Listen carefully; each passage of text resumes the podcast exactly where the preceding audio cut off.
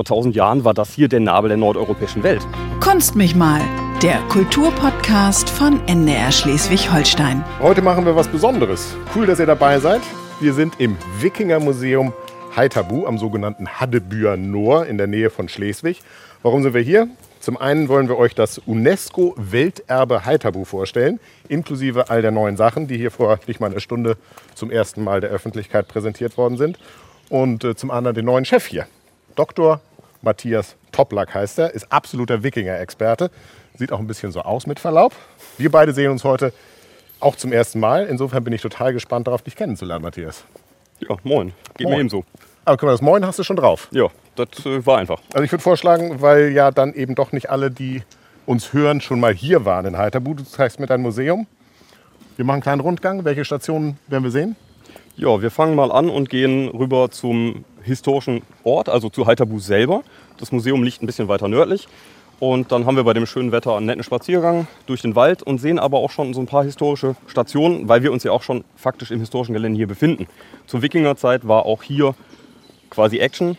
Wir haben vor uns die St. Andreaskirche, diesen wunderschönen romanischen Steinbau da hinten, der möglicherweise an der Stelle steht, an der äh, Mitte des 9. Jahrhunderts auch die erste Holzkirche hier errichtet worden ist und können dann langsam über den Nordwall ein bisschen runter dann zu den rekonstruierten Wikingerhäusern gehen, wo wir mitten im UNESCO-Welterbe ein paar Häuser rekonstruiert haben, um zu zeigen, wie war das Leben in der Wikingerzeit und vor allen Dingen auch, um den Besucherinnen und Besuchern diese Wikingerzeit erlebbar zu machen. Also im wahrsten Sinne des Wortes, sie erfahren zu können, Ja. mit im Idealfall allen Sinnen. Und das kann man hier ganz, ganz wunderbar, denn ich glaube, das muss man vorweg auch noch einmal sagen. Heiterbu ist nicht ein Museum, also ein Gebäude, sondern quasi ein Museumsgelände. Heiterbu war vor 1000 Jahren ungefähr, nee, länger sogar. 1000 Jahre. 1000 Jahre her, eine komplette Stadt. Richtig. Archäologisches Fachsimpeln, wir reden dann eigentlich noch nicht von einer Stadt im eigentlichen Sinne. Okay. Aber Heiterbu wäre das erste, wo wir davon sprechen können, dass wir hier eine frühstädtische Siedlung, im Endeffekt eine Metropole im Norden haben. Wir können also durchaus sagen, dass Heiterbu dann so das erste ist, was im Norden an eine Stadt erinnert. Wie groß war Heiterbu denn damals? Also wir reden von der Zeit so 700 nach Christus bis 1000 nach Christus ungefähr, ne? also die Größe ist schwer zu schätzen. Wir haben diesen Halbkreiswall, der ja heute auch noch so prägnant die Landschaft äh, dominiert. Das sind etwa 25,5 Hektar. Ist das jetzt das, worauf wir gehen? Denn wir sind ein bisschen Nö. erhöht. Links rüber ist, sehe ich das Had- Haddebüer Noor unten. Nö, Ähm, wir sind nicht. auf dem Weg noch dahin. Ah, auf, auf dem Weg noch, alles klar. Aber Ja. es ist ein schöner Weg dahin. Ja, Schön durch den Wald. Im Hintergrund hört man möglicherweise die Vögel zwitschern. Genau. Und äh, in diesen 25,5 Hektar innerhalb des Halbkreiswalles Mhm.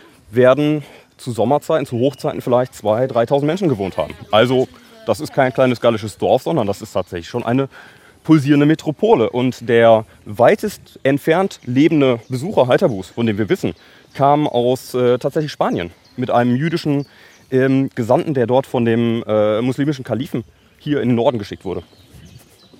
Cool, woher wisst ihr sowas? Ja, der gute Mann äh, Ibrahim ibn Jakub at-Tatushi, also ähm, Ibrahim wie? Ibrahim ibn Jakub at-Tatushi. Dieses at-Tatushi heißt, er kam aus Tortosa Ah, okay. ähm, auf der Iberischen Halbinsel, hat ein Reisetagebuch geschrieben. Das haben viele dieser arabischen Gelehrten so an sich gehabt. Und wir wissen, er war zum Beispiel in Mainz, schreibt über Mainz und er kommt auch nach Heiterbu, betra- bezeichnet er als Schleswig und spricht unter anderem davon, dass es sich dabei um eine äußerst große Stadt am Ende des äußeren Weltmeeres handeln würde. Des äußeren Weltmeeres. Ja, also er ist quasi hier JWD am Ende der Welt. Äußeres Weltmeer, der meinte die Ostsee. Der meinte die Ostsee, ja. Ja, okay. Ähm, das Zitat geht nicht ganz so toll weiter. Also die Einwohner Heiterbus sind alle ziemlich primitiv, essen Fisch und vor allen Dingen ihr äh, Gesang hört sich an wie das Bellen heiserer Hunde. Also äh, war dann für diesen kulturell sicherlich sehr gebildeten Mann dann vielleicht doch nicht so die Das war, Metropole. das war ein Kulturschock. Vermutlich ja. Das ist total spannend. Ich meine, das ist nichts, was man jetzt hier sieht, wenn man hier lang geht. Aber wenn man das weiß, dann sieht man ja so eine Gegend gleich mit ganz anderen Augen, habe ich so das Gefühl. Wir sind ja im Endeffekt, wenn wir in Deutschland von Schleswig reden, dann fragen die meisten Leute Schleswig-Holstein. Nee, nee, die Stadt Schleswig, das kennen ja die wenigsten. Oder es ke- kennen nicht viele. Ja. Ähm, aber tatsächlich vor 1000 Jahren war das hier der Nabel der nordeuropäischen Welt. Das war der Umschlagplatz für alles.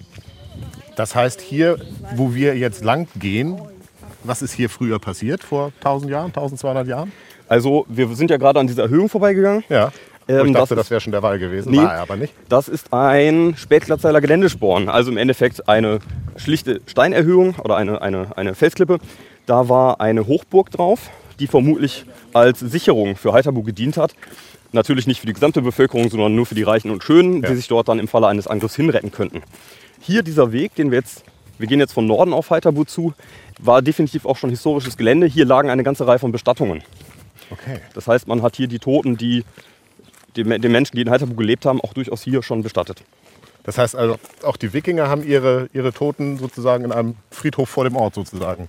Nicht nur Äh, vor dem. Ort, sondern durchaus auch in dem Ort. Ort. Also wenn wir gleich nach Haithabu reinkommen, Ja. kann ich dir auch gerne die Stelle zeigen, wo so knapp vielleicht noch 10.000 Bestattungen im Boden liegen.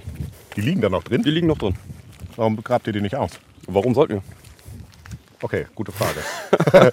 naja, möglicherweise ähm, gibt das noch Aufschluss über den Totenkult oder wisst ihr da schon genug? Ähm, also wir wissen sehr, sehr viel und wir wissen vor allen Dingen, dass wir vieles noch nicht wissen. Das ist ganz klar.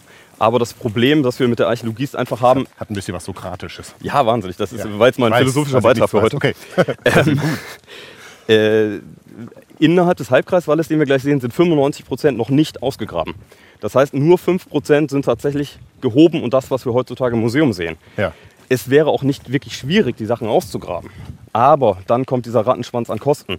Man muss das Material konservieren, man muss es ordentlich lagern, man muss es vor allen Dingen auch mal auswerten. Ja. Weil es bringt mir ja nichts, wenn ich jetzt tausende Gräber aufmache und das Material nicht wissenschaftlich auswerten kann. Also Die Gegend ist ja wirklich traumhaft. Links das Hadebüer Noor. Da hinten sehe ich schon redgedeckte Häuser. Das Genau. ist ein Wikinger-Langhaus. Genau, links haben wir unsere Kühe, es wird warm, die gehen ins Wasser.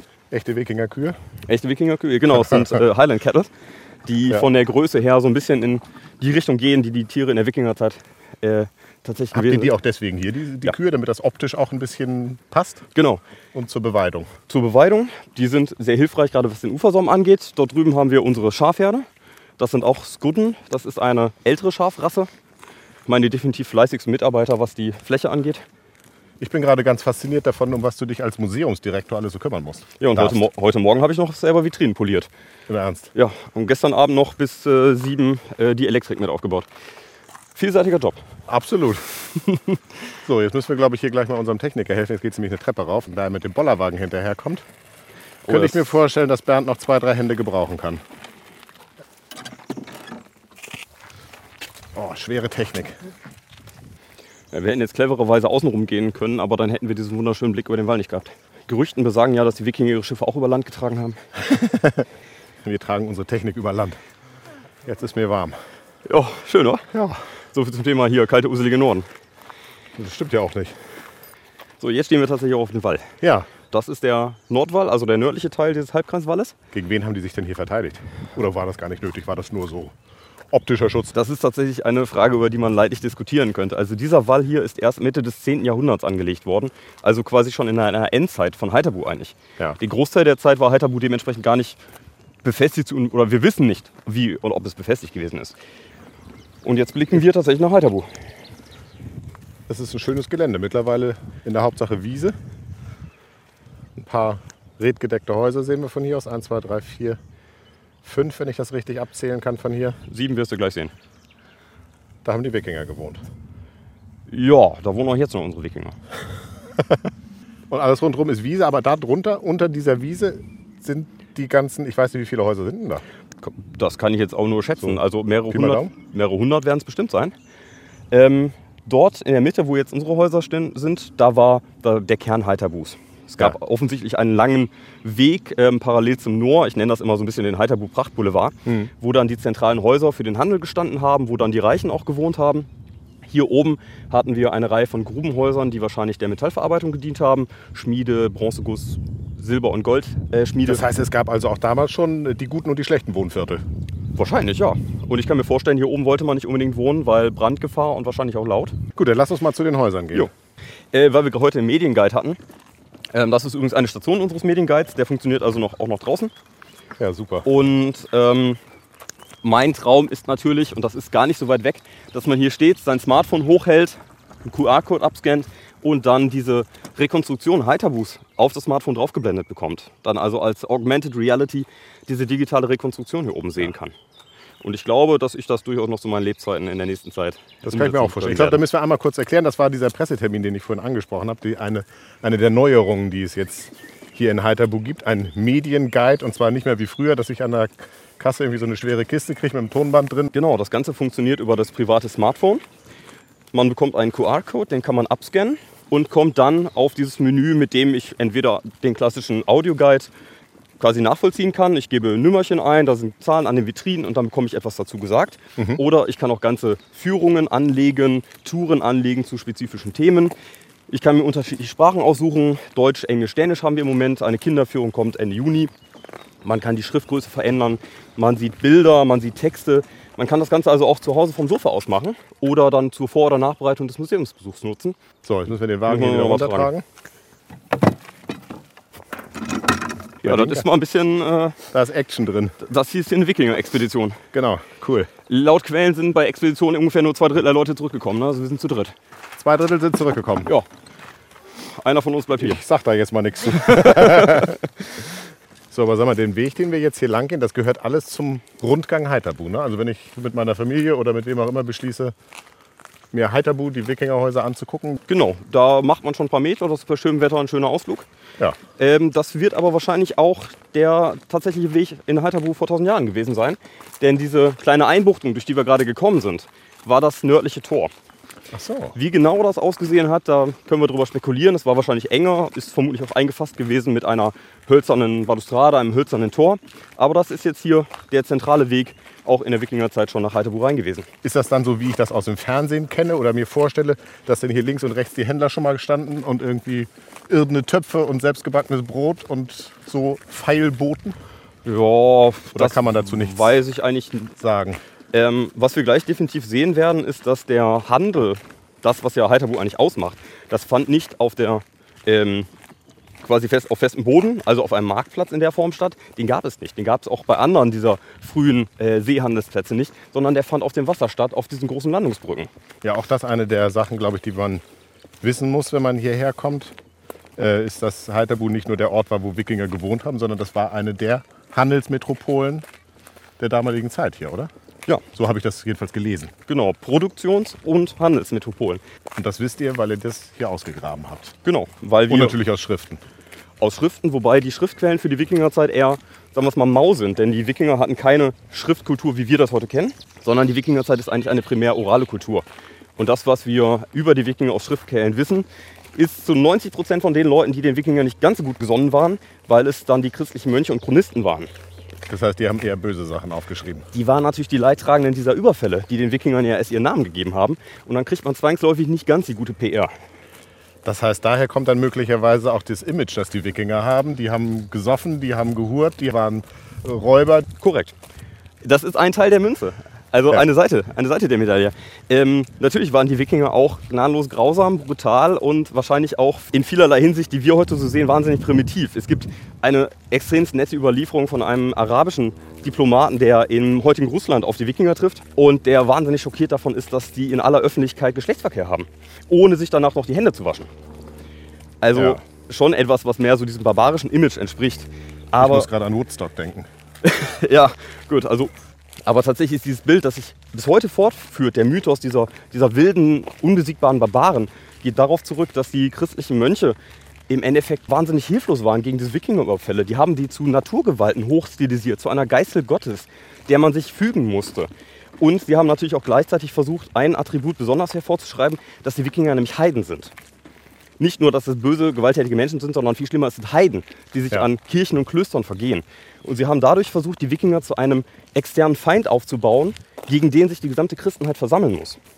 Das klingt nicht gut für die Wikinger. Naja, ich meine, wir sind jetzt heute im Wikingermuseum Heiterbu, also irgendwo hat dieser Ruf uns ja genutzt, sonst wäre ich wahrscheinlich arbeitslos. Nur, du hättest vielleicht was anderes gemacht. Ja. Aber das ist, eine, das ist eine spannende Frage. Also ich meine, äh, du siehst, das kann man jetzt im Podcast nicht sehen, du siehst selber ein bisschen aus wie ein Wikinger. Vielleicht mit Absicht. Hat sich so ein bisschen, entwickelt. bisschen mehr Vollbart, die Haare bis zum Moors, bis zum Hintern runter geflochtener Zopf. Also äh, mit Verlaub, ein bisschen was Wikingermäßiges hast du. Und ich meine auch deine Internetseite, wikingertoplack.de, Pure Propaganda. zeigt eine gewisse Nähe. Wie bist du denn dazu gekommen eigentlich?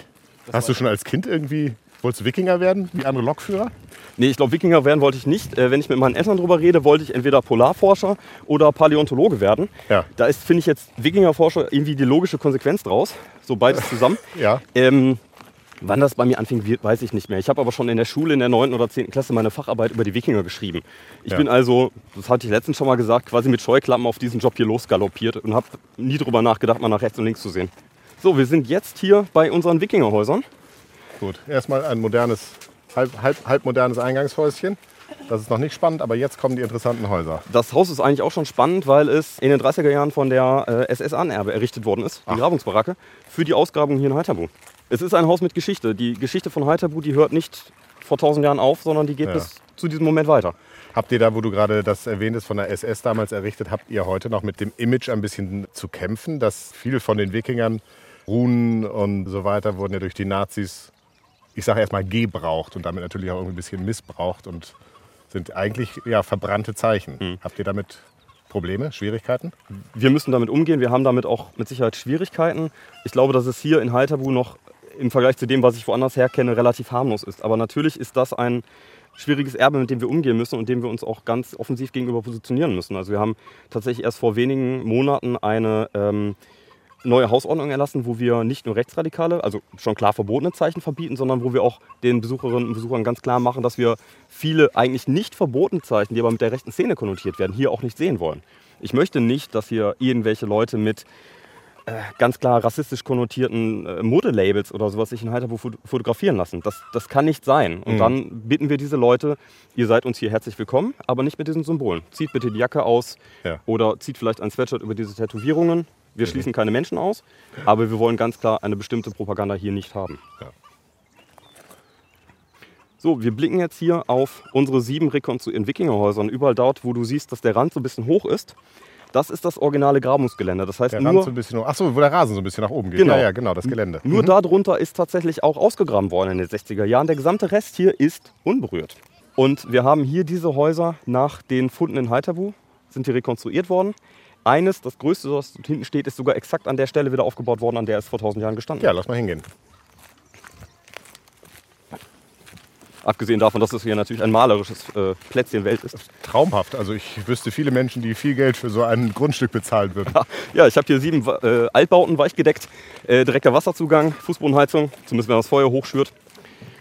Und das hier, das ist tatsächlich, auch wenn es jetzt nicht so aussieht, der Haitabu Prachtboulevard gewesen. Das hier, das müssen wir jetzt beschreiben, weil man es im Podcast nicht sehen kann. Das ist im Prinzip eine ganze Reihe von äh, Holzbohlen. Genau, auf ist ein Bohlenweg. Ein Ja. Bohlenweg, ja, genau.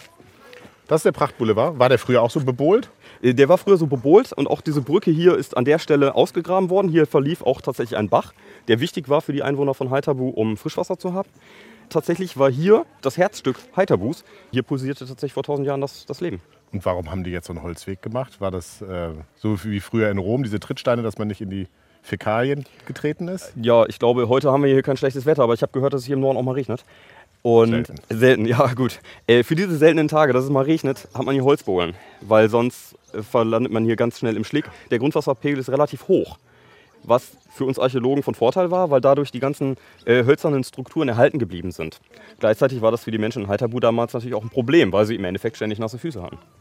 So, jetzt kommt hier die eine Besuchergruppe. Wir verdrücken uns mal. Wollen wir ins Langhaus gehen? Äh, ja, Oder- können wir machen, aber da sind unter Umständen die Schwalben Schwa und, und die sind verdammt das laut. ist der Hahn, genau, wir haben Wikingerhahn. Hier ist ordentlich was los. ja, Oh ja, hier ist dunkel drin und es riecht, es riecht nach Rauch, geräuchert. Richtig.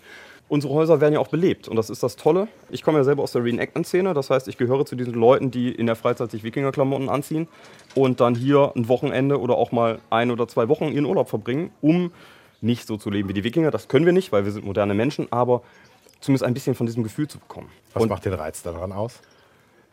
ja, das ist eine gute Also Frage. Camp Camping Forte sozusagen. Ja, aber es ist ähm, Camping sehr einfach. Ja. Ähm, auf der einen Seite ist es eine Entschleunigung. Das Handy ist weg. Äh, man spielt nicht Wikinger. Also wir wissen, dass wir moderne Menschen sind und wir reden über Fußball oder sonst was. Aber es, es entschleunigt wahnsinnig. Man hat einen ganz anderen Tagesablauf und es zeigt, führt mir auch immer noch so mal ein bisschen vor Augen, dass vieles von dem, was ich in meinem Alltag als wahnsinnig notwendig achte, gar nicht so notwendig ist. Ihr zieht euch ja dann vermutlich auch an wie Wikinger. Genau. Das heißt, was würdest du dann jetzt? Hast du ein weißes Hemd an und eine Jeans und äh, Lederschuhe? Ja, gar nicht so was anderes. Also dann hätte ich eine ähm, Hose aus Stoff an, die auch, also aus Wollstoff zum Beispiel, die genauso geschnitten ist im weitestgehend, weitesten Sinne wie die jetzt. Ja. Ich hätte Schuhe an, Lederschuhe und dann hätte ich einen einfachen Kittel an, der wie ein weites T-Shirt geschnitten ist, mit langen Ärmeln, aus äh, Leinen, Ja. ungefärbten Leinen oder Wolle drüber. Wenn es äh, kalt ist, dann noch etwas, was aussieht wie ein Bademantel, also ein Klappenrock, der, den ich vorne so übereinander schlagen kann. Das wäre so die Kleidung. Also In meiner Vorstellung war es auf jeden Fall jetzt irgendwie mit Oberkörper frei und sehr martialisch. Und Nein. Also ich habe so das Gefühl, dass äh, das Image, was man von den Wikingern so hat, möglicherweise auch durch Fernsehserien, äh, Netflix gibt es ja zum Beispiel, Vikings, das stimmt nicht so ganz, oder? Nee, natürlich nicht. Also Das ist Vikings Klischee. ist mein Paradebeispiel, weil Vikings erschreckend wenig mit Wikingern zu tun hat. Sondern Vikings zeigt das, wie die Menschen die Wikinger sehen wollen. Die Menschen wollen eben diesen, diesen sexy Rocker mit ausrasiertem Seitenscheitel und Tätowierungen und in Leder. Das sind aber nicht die Wikinger. Das hat wirklich nichts mit den Wikingern zu tun. Ich, ich glaube auch tatsächlich, dass dieses Oberkörperfreie, was wir ja heutzutage in unserer westlichen Welt so kultiviert haben, etwas ist, was damals eigentlich nicht üblich war, weil man hat mit der Kleidung, die man getragen hat, ja auch seinen Status gezeigt, seine soziale Position. Und es war wichtig, anständig auszusehen. Ich kenne das noch von meinen, aus, aus meiner Familie, dass man dann natürlich den guten Sonntagsanzug hatte, dass man dann auch, wenn man aufs Feld gegangen ist, dann war man ordentlich gekleidet. Ja. Das gehörte einfach dazu. Und ich denke, das war vor tausend Jahren genauso und ist eher eine Entwicklung, die wir heute in unserer westlichen modernen Welt haben. Ja, aber sag mal, wir haben eben darüber gesprochen, dass ihr euch hier trefft als Reenactors, also dass ihr ein bisschen versucht zu leben, wie die Wikinger damals gelebt haben, ein bisschen das Lebensgefühl aufleben zu lassen. Gehört ihr dann auch zu den Menschen, die man, ähm, ich weiß, dass es von manchen belächelt wird, die dann sozusagen so Wikinger spielen, dass sie sich dann auch irgendwie Schwerter umgürten und dann draußen auf dem Rasen verprügeln? Ja, ich äh, bin ein großer Freund davon, mir mit Flachstahl auf den Kopf geben zu lassen. Ähm, das machen Das auch keine bleibenden Schäden hinterlassen. ähm, das machen tatsächlich sehr viele von uns. Ich mache das auch. Ja. Ähm, und es ist für viele von uns tatsächlich eine Art Sport. Also Okay. dieses, ich nenne es Reenactment Fechten, denn es ist tatsächlich sportliches Fechten. Es gibt ein ganz klares Regelwerk. Ja. Es ist im Normalfall sportlich fair gegeneinander. Auf der einen Seite wird es auf Veranstaltungen gemacht, weil es natürlich für die Besucher interessant ist, wenn sich Ja. da so ein paar bärtige Männer mit Stahl kloppen. Und auf der anderen Seite ist es tatsächlich auch dieser sportliche Aspekt. Aber ihr werdet manchmal auch ein bisschen als Nerds oder Spinner belächelt, oder? Na nicht? gut, aber welches Hobby wird's nicht? Briefmarkensammler wird auch als Nerd belächelt. Ich finde immer, wenn man als sympathischer Nerd belächelt wird, ist es völlig okay. Ja. So, nochmal zurück zum Langhaus. Wir sind Ja. im Langhaus. Es riecht geräuchert, weil hier drin tatsächlich auch gekokelt wird. Das ist eine große Feuerstelle in der Mitte mit. Ja, so, das ist so eine große Stahl, Stahlwanne. Das ist eine große Eisen, äh, Eisenfeuerschale. Genau. Eisenfeuerschale. Was ich sehr charmant finde, ist, dass hier die Schwalben unterm Dach nisten. Das war vermutlich vor tausend Jahren ähnlich. Nee, das war vor Nee. tausend Jahren wahrscheinlich nicht so, weil die Schwalben heutzutage naturgeschützt sind und ähm, dementsprechend nicht vertrieben werden dürfen, auch die Nester nicht weggemacht werden dürfen. Ich bin mir ziemlich sicher, dass die Wikinger die Schwalbennester entfernt haben, weil es einfach auch eine ziemliche Verschmutzung ist. Ähm, Ja, wer möchte schon von einer Schwalbe auf den Kopf geschiedert? Ja. Keiner. Wir haben hier eben im Hintergrund vielleicht gehört, hier sind eine Familie mit Kindern durchgewandert durch das Langhaus. Wenn ich so als Gast komme, was lerne ich an so einem Haus? ja, natürlich nicht so viel, als wenn du jetzt die Privatführung mit mir machst. Ja. Ähm, was Lohnt man, sich, kann man buchen im Zweifel. Was man hier auf jeden Fall lernt, ist, wie diese reicheren Häuser in Heiterbu ausgesehen haben. Dass Ja. wir eben nicht diese kleinen Lehm- oder Strohhütten hatten, von denen wir oft reden, sondern hier ein großes Haus mit Spaltbohlen, mit knapp 100 Quadratmeter Raumfläche. Zum Hafen gelegen. Was dieses Haus tatsächlich damals war, ist es exakt an der Stelle wieder errichtet worden, wo Ja. es gestanden hat. Das wissen wir nicht. Dort hinten wurde eine ganze Menge von Glas gefunden und es ist möglich, dass irgendein reicher Händler, der zum Beispiel Glas vertrieben hat, Mhm. sich dieses Haus hier hingebaut hat. Jetzt, um so ein bisschen auszuholen, wir müssen drüber nachdenken, hier haben im Maximalfall mehrere tausend Leute gewohnt. Wie wurden die zum Beispiel mit Feuerholz versorgt? Heiterbu, der Name heißt Siedlung Büll auf der Heide. Heil war Büll. Ja. Das heißt, so viel Holz war wahrscheinlich gar nicht verfügbar. Wenn ich also, ich guck mal, Oh ja. wenn ich also ein Haus komplett mit Holzbohlen errichte, dann ist das auch nichts anderes, als zu zeigen, schaut mal, was ich mir leisten kann. Ist ja heute immer noch so. Das heißt, hier muss ein reicher Mensch oder eine reiche Familie Ja, haben. davon gehe ich aus. Womit ich nicht gerechnet hätte, ist, dass es tatsächlich Fenster gibt. Drei Ja. Fensterluken. Hat es die in Wirklichkeit auch gegeben oder habt ihr die jetzt nur für uns neuzeitliche Touristen gemacht, dass wir auch ein bisschen sehen können, wie es hier drin aussieht? Ähm, diese Frage der Beleuchtung ist ein, ein Themenkomplex, an dem wir hier auch tatsächlich praktisch erforschen. Äh, weil wir haben diese Häuser, die sind hier errichtet worden und jetzt können wir nach 10, 15 Jahren mal schauen, wie funktioniert das Leben eigentlich tatsächlich da drin. Wir wissen an einer Stelle, das kann ich dir gleich gerne noch zeigen, dass auch kleine Fenster in den Häusern drin waren. Denn eins dieser Fenster haben wir tatsächlich archäologisch gefunden. Ob das jetzt wirklich so viele waren wie hier in diesem Haus, ist eine Frage. Waren die vielleicht mit dünner Rohhaut oder sowas, also dünnem äh, Pergament bespannt und dann verschlossen? Gab es Fensterläden? Das wissen wir alles einfach gar nicht. So, welche Stelle außer dem langen Haus muss ich noch sehen, wenn ich hier bin? Ja, Auf eine, jeden Fall. eine muss ich dir jetzt auf, auf jeden Fall zeigen. Das ist das sogenannte Heiterbu-Haus. Und das Spannende daran ist, dass dieses Haus wie die anderen, die wir hier haben, auf eine sehr spezielle Art und Weise gebaut wurde, nämlich als Rahmenständer mit Flechtwerk. Rahmenständer, das heißt, es ist im Prinzip wie ein, ein Fachwerkhaus, also mit einzelnen Genau. Balken. Wir haben diese Genau, einzelnen Die kann man hier sehen. Fächer und da drin, das siehst du ja schon hier, ist so ein Flechtwerk aus beispielsweise Weidenruten, Ja. das dann mit Lehm verstrichen ist. Das hat den Vorteil, auf der einen Seite ist, ähm, speichert wahnsinnig gut die Hitze und Mhm. ist im Sommer kühl und vor allen Dingen ist es eine wahnsinnig effektive Methode, mit möglichst wenig Holz zu bauen. Also eine sehr sparsame Bauweise. Ja, richtig. Und wenn es hier tatsächlich wenig Holz gab, weil das, das Dorf auf der Heide war, dann haben die so Holz gespart. Genau. Die waren nicht doof, die Wikinger. Die waren nicht doof, das sage ich immer wieder. Äh, und das Tolle bei diesem Haus ist, dass es irgendwann Ende des 9. Jahrhunderts abgerissen wurde und man hat einfach das Haus quasi zusammengeklappt. Und äh, bei den Ausgrabungen in den 60er Jahren konnte dieses Flechtwerk aufgrund der guten Erhaltung eins Ja. zu eins geborgen werden, sodass wir sogar wissen, wie die Dachneigung war. 40 Grad, by the way. Und Ja. wie hoch die Seitenwände waren. 40 Grad, das ist gut gegen Schnee. Der Ja. rutscht schon runter. Genau. Aber es ist auf jeden Fall wahnsinnig gut dokumentiert und ermöglicht uns eben hier ein Haus aufzubauen, das eben nicht zu 100 Prozent, aber sehr, sehr weitgehend authentisch ist und in dem eben auch ein Fenster drin war. Also es ist wirklich, ähm, wenn man wissen möchte, wie Wikinger gelebt haben, dann lohnt sich das unbedingt hier nach Heiterbu zu fahren. Lohnt sich auch, wenn man Ähm. sich nicht dafür interessiert. Warum? Weil es einfach schön ist hier. Ich Ja, meine, das stimmt. Ja, der Blick ist tatsächlich sensationell. Direkt am Wasser, es ist grün, die Schwalben fliegen, also das ist schon herrlich. So, Es gibt sogar ein paar kleine Buden hier genau. für die Andenken. Ja. So, wir könnten jetzt zurückgehen, das wäre ein ziemlich weiter Weg. Ähm, ihr habt hinten noch ein Informationszentrum. Das ist sozusagen der Start des ganzen Weges. Das ist unser Ausstellungshaus. Ausstellungshaus. Genau, das Museum. Da, da kann man noch mal äh, gucken, wie die Verbreitung der Wikinger in der Welt war. Heiterbu so in Bezug gestellt zu den Wikingerzentren der Welt. Es hat ja doch ein paar gegeben. Wo würdest du das einsortieren? Wie wichtig waren die Menschen hier?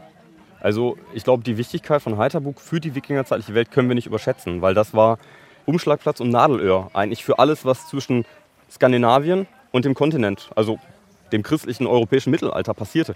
Wir sind ja hier an der Südgrenze im Endeffekt der Wikingerwelt. Das heißt, jede Art von Kontakt ist hier über diesen Hafen, den wir dort drüben sehen können, Ja. passiert. Dementsprechend ist Heiterbu eigentlich die Schlüsselstelle für die Erforschung der Wikingerzeit. Du bist jetzt seit Herbst vergangenen Jahres der Direktor des Wikingermuseums Heiterbu. Nach über 30 Jahren gibt es hier einen neuen Chef. Äh, neue Chefs machen gern auch mal neue Sachen. Was hast du neu gemacht?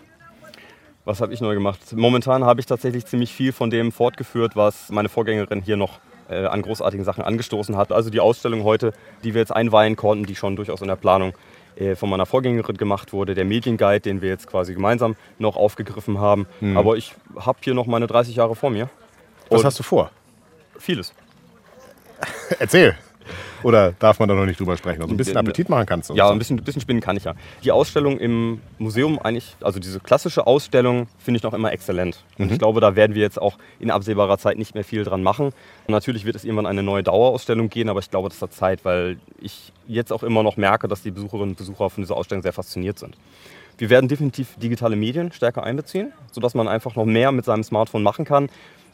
Einfach mal gesponnen, stelle ich mir vor, dass die Kinder dann äh, den QR-Code äh, abscannen können und auf dem Handy steht dann plötzlich der Wikinger Sven und erzählt ihnen irgendwas zur Wikingerzeit. Was ich persönlich intensivieren möchte, ist die Belebung hier vor Ort bei den Wikingerhäusern, um einfach viel mehr das Erlebnis zu geben, man kommt jetzt in eine belebte Stadt, ganz klar abgetrennt, zu zeigen, das ist jetzt kein Fantasy-Markt oder so etwas, sondern wir sind immer noch in einem wissenschaftlichen Museum, aber diese Häuser als, ja, sagen wir es mal, haptisches Ausstellungselement noch viel weiter in den Vordergrund zu bringen. Dass wir die Häuser anschaulicher, lebendiger machen, dass wir einen ständigen Alltag haben, dass wir mehr Leute hier haben, die aus der Reenactment-Szene kommen, das Ganze bespielen. Dass man also viel leichter den Zugriff darauf kriegen kann, wie war das Leben dann hier in der Heiterbu oder wie hätte es sein können. Ja. Und wir können die Leute hier ins Herz des Fundortes und in den, das Herz des UNESCO-Welterbs führen. Das heißt, Leute, also wenn ihr herkommt, ihr kriegt im Prinzip das, was wir jetzt gerade hier im Podcast mit Matthias Toplak gekriegt haben, das kriegt ihr dann nochmal live hier zum Angucken mit echten, in Anführungsstrichen, Wikingern, die dann hier stehen. Zum Schluss, ähm, Matthias, alle meine Gäste im Podcast kriegen so einen kleinen Stresstest. Für dich ist es, glaube ich, relativ einfach, denn äh, mein Stresstest heißt Aufräumen. Aufräumen mit Fakten und Mythen zu den Ach. Wikingern. Man sagt, und das wird ja auch im Fernsehen mal gezeigt, Wikingerhelme hätten Hörner. Ist Quatsch, ne? Jein. Da fängt es schon an. Also Wikingerhelme hatten natürlich keine Hörner, weil es auch im Kampf taktisch völlig unklug ist, wenn ich mir da zwei Hörner dran pappe, weil ich versuche ja mit dem Helm eine Angriffswaffe, Schwert oder Axt keine Angriffsfläche zu bieten. Wenn ich da Hörner dran habe, bleibt das alles dran hängen. Also schon Unfug. Es gibt allerdings, und jetzt wird es ein bisschen schwierig, aus der Zeit vor der Wikingerzeit und auch noch aus der frühen Wikingerzeit Abbildungen von Menschen, die offensichtlich Hörner am Kopf hatten, die vielleicht in einen kultischen Kontext zu setzen sind. Also So wie Schamanen oder so. vielleicht so etwas wie Schamanen. Ja. Das heißt, so ganz von ungefähr kommt dieser Mythos doch nicht. Okay. Ähm, man sagt, Wikinger waren Raufbolde und brutale Seefahrer. Alle. Nein. Also, viele waren sicherlich auch brutale Raufbolde. Äh, was war das Wort? Raufbolde. Raufbolde. Ich mag das Wort. Ja, sehr schön. Viele äh, waren sicherlich auch brutale Raufbolde. Vielleicht auch daheim liebevolle Familienväter, das wissen wir nicht. Aber das Problem ist, was ist der Wikinger? Der Wikinger im eigentlichen Wortsinne, das Wort selber bezeichnet einen Seeräuber oder einen Pirat. Das heißt aber, 95% oder vielleicht 98% oder 99% der Menschen, die im frühen Mittelalter in Skandinavien gelebt haben, waren keine Wikinger, sondern Händler, Handwerker, Seefahrer, Bauern, Frauen, Kinder, Sklaven. Das heißt, dieser Begriff bezeichnet eigentlich nur einen winzigen Bruchteil und die waren bestimmt auch brutal. Das heißt aber auch, wenn Wikinger äh, heute so ein bisschen so als der Inbegriff von äh, Freiheit und Ungebundenheit sind, äh, das stimmt auch nur bedingt. Also ich glaube, dass dieses Wikingerbild extrem wichtig ist, diese Vorstellung, man fährt ins, ins Ungewisse. Und das stimmt ja auch. Die Wikinger haben sich mit diesen offenen Schiffen den Nordatlantik oder genauer gesagt eigentlich die gesamte damals bekannte Welt erschlossen. Von der kanadischen Ostküste ganz im Westen über den Nordatlantik bis in die arabische Welt, bis nach Zentralasien. Also diesen Punkt kann ich durchaus nachvollziehen, auch wenn wahrscheinlich die allermeisten Wikinger nie weiter weggekommen sind als bis zum nächsten Handelsplatz, weiß ich nicht, zehn Kilometer von ihrem Hof entfernt. Aber so ein paar gab es dann eben schon, die dann zum Beispiel Nordamerika entdeckt haben. Genau. In die Richtung zielt auch meine nächste Frage für dich. Die roten Haare vieler Sizilianer haben angeblich ihren Ursprung in der Reise- und äh, Fortpflanzungslust der Wikinger. Ähm, fast, denn da haben wir die Normannen dazwischen, die heutige Normandie, die aber wiederum 911 als Lehen an einen Wikingerfürsten namens Rollo vergeben wurde. Rollo. Rollo mit dem sinnlosen Versuch, andere Wikinger von dem Überfall auf die Normandie abzulenken. Also haben quasi Wikinger die Normandie als Lehen bekommen, haben sich dort niedergelassen, sind dann als Normannen auch hinunter nach Sizilien gekommen. Also vielleicht ist da was Wahres dran. Bei Rollo fällt mir ein, und möglicherweise kommt da auch ein Stückchen Klischee her. Den Torfrock-Hit kennst du wahrscheinlich auch. Nee. Rollo der Wikinger. Wir saufen den Met, bis keiner mehr steht. Unser Häuptling heißt rote Locke. Schicke ich dir zu. Bislang an mir vorbeigegangen. Vielen Dank. Bei den Wikingern waren angeblich sogar die Frauen Kriegerinnen und sehr emanzipiert. Nein. Dieses Auch ein Mythos. Naja, wir müssen es tatsächlich etwas differenzierter betrachten. Dieses Klischee der Wikingerinnen als Kriegerinnen ist ein relativ neues. Das basiert auf einem extrem spannenden, allerdings auch ziemlich problematischen archäologischen Fund, nämlich einem einzigen Grab, in dem eine Frau, biologische Frau, mit voller Bewaffnung als sozialer Mann, also in Männerkleidung, beigesetzt worden ist. Ist, ein- ist eingegangen in die Geschichte als Krieger von Birka. Genau, das gelesen. ist richtig. Das ist unfassbar spannend. Es gab oder gibt auch immer noch innerhalb der Wissenschaft eine wahnsinnige Diskussion darum. Wir wissen aber faktisch nicht, was das bedeutet. Und wir können in meinen Augen daraus jetzt nicht lesen, da haben wir einen einzigen Befund, daraus dann rückfolgern, dass die Frauen alle gekämpft haben. Weil ansonsten haben wir tatsächlich keinen einzigen anderen Fund, der so etwas belegen würde. Was aber stimmt, ist, dass die Frauen eine viel, viel höhere rechtliche Stellung hatten. Sie waren nicht gleichberechtigt zu den Männern, das stimmt nicht, aber sie hatten mehr Rechte. Frauen konnten sich scheiden lassen. Frauen waren auch alleine geschäftsfähig, konnten also auch als Witwe oder unverheiratete Frau einen Hof beispielsweise führen. Sie waren erbberechtigt, aber sie durften sich zum Beispiel nicht politisch betätigen. Sie hatten also kein direktes Mitspracherecht bei diesen großen Ting-Veranstaltungen. Aber uns ist natürlich allen klar, dass Frauen als Herren im Haus natürlich über ihre Männer und Söhne wahnsinnigen Einfluss genommen haben. Klar, und wenn die Männer und Söhne dann unterwegs waren mit den Langschiffen, dann, Dann haben die Frauen ja schon mal erst recht. Dann haben die Frauen in den Laden geschmissen, das ist klar. Ja. Angeblich hatten die Wikinger magische Runensteine. Da hinten Nein. steht einer. Da werden zwei Dinge zusammengeschmissen. Diese Runenzeichen, die wir ja wahrscheinlich alle kennen, treten das erste Mal um das Jahr Null, um Christi Geburt auf und sind in diesem sogenannten älteren Fußsack tatsächlich auch als magische Zeichen verwendet worden, also für Zauberinschriften und so etwas. In der Wikingerzeit sind Runen hauptsächlich profan, also es ist eine Schreibschrift und diese Runensteine sind häufig Kommemorial, Kommemorialsteine, also Gedenksteine an Ja. Verstorbene. Das heißt, da ist eine relativ einfache, profane Inschrift, die dadurch wiedergegeben werden soll. Okay, wieder was gelernt. Zum Schluss, äh, die angesehenste Art für einen Wikinger aus dem Leben zu scheiden, war es, im Kampf zu sterben. Wenn wir jetzt bei dem Wikinger als Seeräuber und Krieger bleiben, dann ist das mit Sicherheit nicht gänzlich falsch. Also wir können nicht in die Mentalität der Menschen hineinschauen, aber wir können in die Überlieferungen hineinschauen, die uns noch halbwegs erhalten geblieben sind. Zum Beispiel diese Skalden-Gedichte, mhm. die aufgrund dieser festen Versform wahrscheinlich durchaus seit der Wikingerzeit unverändert überliefert worden sind. Und da haben wir durchaus diesen Aspekt, dass es natürlich für den Krieger der angesehenste Tod war, in der Schlacht zu fallen. Ja. Ich finde das total spannend und ich finde das total schön zu sehen, mit was für eine Begeisterung du von den Wikingern, von dem Wikingerleben erzählst und das in dieser Umgebung hier. Zum Schluss, Matthias, was ich noch zu sagen hätte. Wir haben ganz viel gesprochen über Wikinger, wir haben ein bisschen über dich gesprochen, wir haben ein bisschen über neue Medien im Zusammenhang mit äh, dem Wikinger Museum Heiterbu gesprochen. Was fehlt noch? Was haben wir vergessen? Was möchtest du unbedingt noch loswerden? Ich könnte jetzt natürlich ein bisschen auf die pädagogische Art kommen und sagen, dass ähm, das, was wir hier zeigen, zwar seit tausend Jahren vorbei ist, aber es ja noch immer unser Leben heute beeinflusst. Und wir von dem, was wir hier über die Wikinger, über eine vergangene Epoche lernen können, für uns auch heutzutage noch immer relevant sein kann. Denn wir sind hier nicht umsonst im UNESCO-Welterbe, das heute für Frieden und Völkerverständigung steht, sondern das war Heiterbuch auch in der Vergangenheit. Hier haben Menschen unterschiedlichster, früher hätten wir gesagt Völker, heute sagen wir vielleicht kultureller Gruppen, durchaus auch friedlich zusammen agiert, haben Handel betrieben, haben sich ausgetauscht. Wir hatten ja schon diesen jüdischen Gelehrten aus der arabischen Welt, der hingekommen ist. Und ich glaube, dass diese sag mal, Anpassungsfähigkeit, diese, diese Neugier auch auf das, etwas Fremdes und auch diese Bereitschaft, etwas Fremdes einfach zu akzeptieren, für uns heutzutage auch äh, durchaus ein Vorbild sein kann. Dr. Matthias Toplak. Oberwikinger Schleswig-Holsteins. Ich danke dir ganz herzlich für diese Privatführung. Kann nur noch mal die Empfehlung geben, lasst euch eine Führung geben hier, Leute. Guckt euch das an. Es lohnt sich absolut. Und äh, gemeinsam freuen wir uns auf eine neue Folge Kunst mich mal. Und bis dahin, bleibt neugierig. Kunst mich mal. Der Kulturpodcast von NDR Schleswig-Holstein.